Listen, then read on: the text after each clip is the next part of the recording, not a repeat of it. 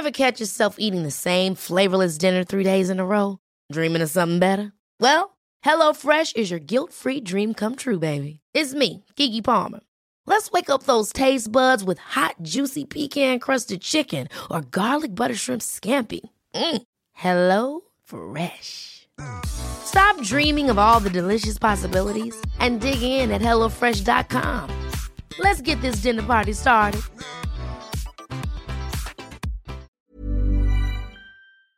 Ocho de la mañana con seis minutos. Ayer ocho ministros de la Suprema Corte de Justicia se manifestaron por declarar inconstitucional el castigo que se aplica en Coahuila a las mujeres que deciden abortar. Todavía no hay una determinación, no hay un fallo de la Corte, pero se inclina a declarar la inconstitucionalidad del aborto. Marta Lamas es feminista, investigadora del Centro de Investigaciones y Estudios de Género de la UNAM, es autora de algunos libros que yo considero indispensables. Marta Lamas, gracias por tomar nuestra llamada. ¿Qué opinas de lo que se está, pues, de lo que se está perfilando allá en la Suprema Corte de Justicia? Hola, Marta.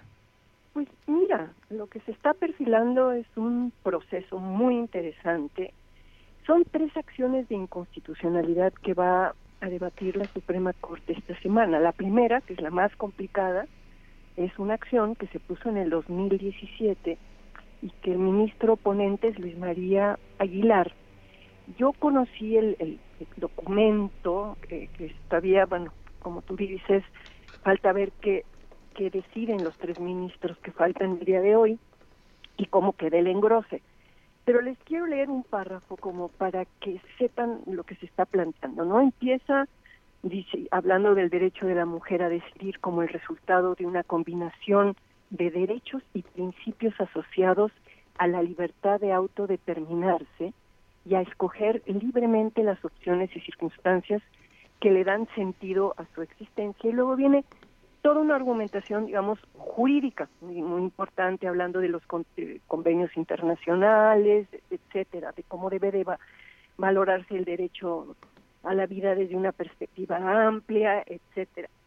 Hay una parte que me parece que vale la pena también que les lea, donde habla de la, de la perspectiva del derecho a la salud, ¿no? Y dice que es muy importante porque es un eslabón esencia para decidir si se prosigue o no el proceso de gestación y que debe de entenderse este derecho a la salud como el derecho a mantener un estado psicoemocional óptimo.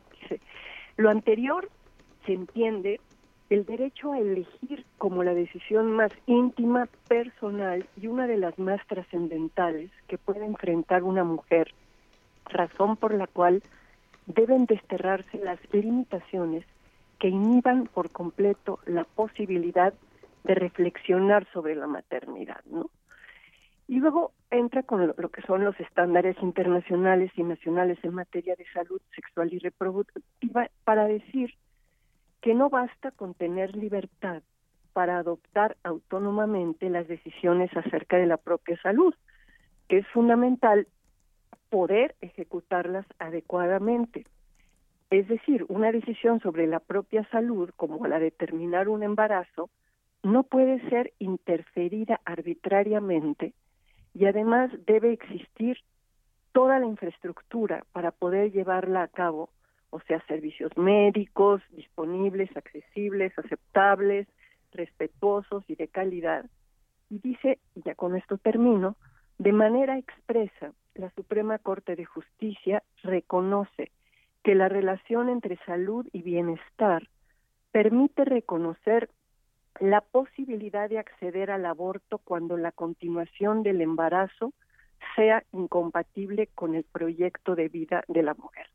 Esta es parte del, riquísimo documento del proyecto del ministro Aguilar, pero además, digamos, en la sesión de ayer, Guadalupe Sergio pues hubo intervenciones muy importantes. La ministra Norma eh, Piña claramente dijo cómo, digamos, la penalización del aborto es un castigo a la vida sexual de las mujeres, ¿no? Pues lo que yo estoy viendo con muchísimo gusto, obviamente, Sergio y Guadalupe, es que después de años de que las feministas, no solo en México, en todo el mundo han impulsado estas ideas, cómo estas ideas han ido cobrando, digamos, forma e importancia en la cabeza de los juristas y cómo hoy enfrentamos un horizonte en donde los países europeos, que algunos desde, desde hace casi más de 50 años, como Inglaterra, tenían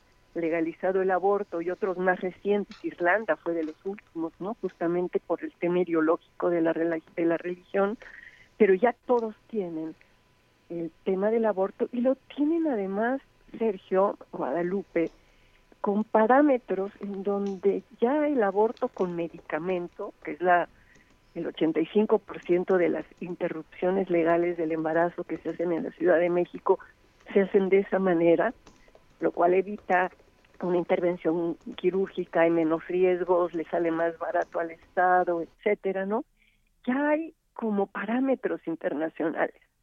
Tenemos ahorita el escándalo de la ley en Texas, ¿no? Que bueno, realmente a veces Estados Unidos en ciertas cosas está a la cola de las de las decisiones mundiales, pero yo estoy eh, convencida que el tipo de debate que se dio ayer en la Suprema Corte, las intervenciones de muchos de los ministros, son un proceso, un proceso también de una discusión jurídica a nivel internacional, de algo que no se va a resolver.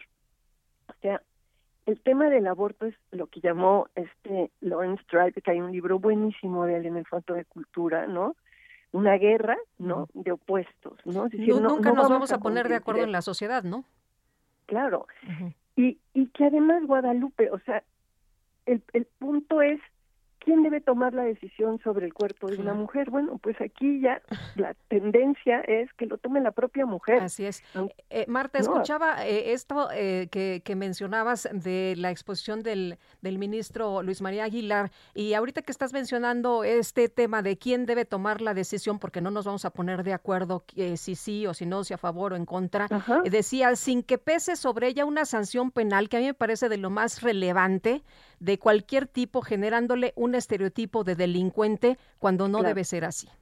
Totalmente, totalmente. Pero, además, en el discurso del ministro Saldívar, Guadalupe Sergio, él planteó el tema de la pobreza. O sea, en México las mujeres con recursos económicos pueden abortar en los consultorios de sus ginecólogos o de hospitales privados pagando altas sumas sin que nadie se escandalice en las mejores familias conservadoras esto pasa y se resuelven así el, el, desliz de la jovencita que quedó embarazada o de la mujer adúltera, ¿no? El problema es para quienes no tienen ese dinero. Entonces el tema de despenalizar es un tema de justicia social. No, eh, entonces el plantearlo, ¿no? Como un tema de justicia social, de que no la maternidad a fuerzas forzada por un embarazo no deseado no debería de ser una carga para ninguna mujer. Es una mirada de derechos humanos muy, muy importante y eso es lo que, digamos, ha llevado a ocho de los once, vamos a ver qué dicen los tres restantes el día de hoy, ¿no? A apoyar el proyecto, ¿no?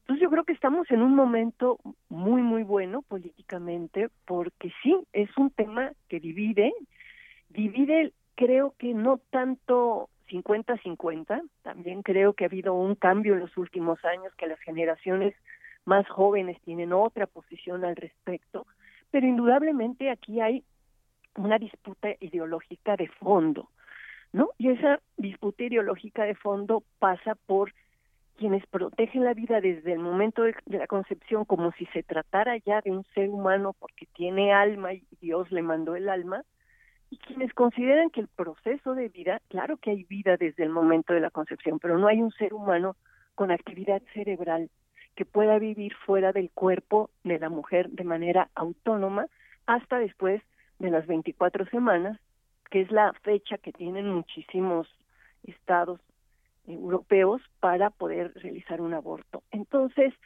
pues es la ciencia frente a la religión una vez más y creo que la Suprema Corte lo que está haciendo es meter lo que el filósofo Rodolfo Vázquez habló de un mínimo de racionalidad científica, ¿no? Entonces, eh, yo estoy encantada, yo creo que es un avance impresionante y creo que hay que luego leer cómo queda ya después del debate el engrose de la de la ponencia del ministro Aguilar y a él también le va a tocar al ministro Aguilar otra acción de inconstitucionalidad, esa mucho más sencilla porque es sobre la la objeción de conciencia que yo creo que va a quedar como está actualmente regulada, que es válida si es individual, si es un médico que dice, pero que no puede hacerla valer si se trata de salvar la vida de una mujer. Si tiene una emergencia, ahí no cuenta la objeción de conciencia, ¿no?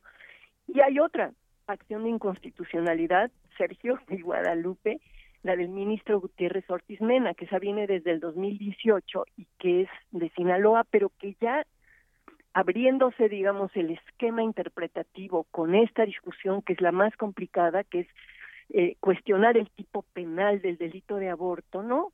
Y que está hecho con un proyecto muy sólido, recogiendo la argumentación mundial de punta y la argumentación jurídica que aquí en México han dado otros juristas, porque no es la primera vez que se discute eh, en términos jurídicos el tema del aborto. Así que, pues eso es lo que les quería contar hoy en la mañana. Pues como siempre, eh, Marta Lamas, gracias por hablar con nosotros esta mañana. Pues gracias a ustedes por invitar, Sergio Guadalupe. Buenos días, hasta luego. Ever catch yourself eating the same flavorless dinner three days in a row? Dreaming of something better? Well, HelloFresh is your guilt-free dream come true, baby. It's me, Gigi Palmer. Let's wake up those taste buds with hot, juicy pecan-crusted chicken or garlic butter shrimp scampi. Mm. Hello Fresh. Stop dreaming of all the delicious possibilities and dig in at HelloFresh.com. Let's get this dinner party started.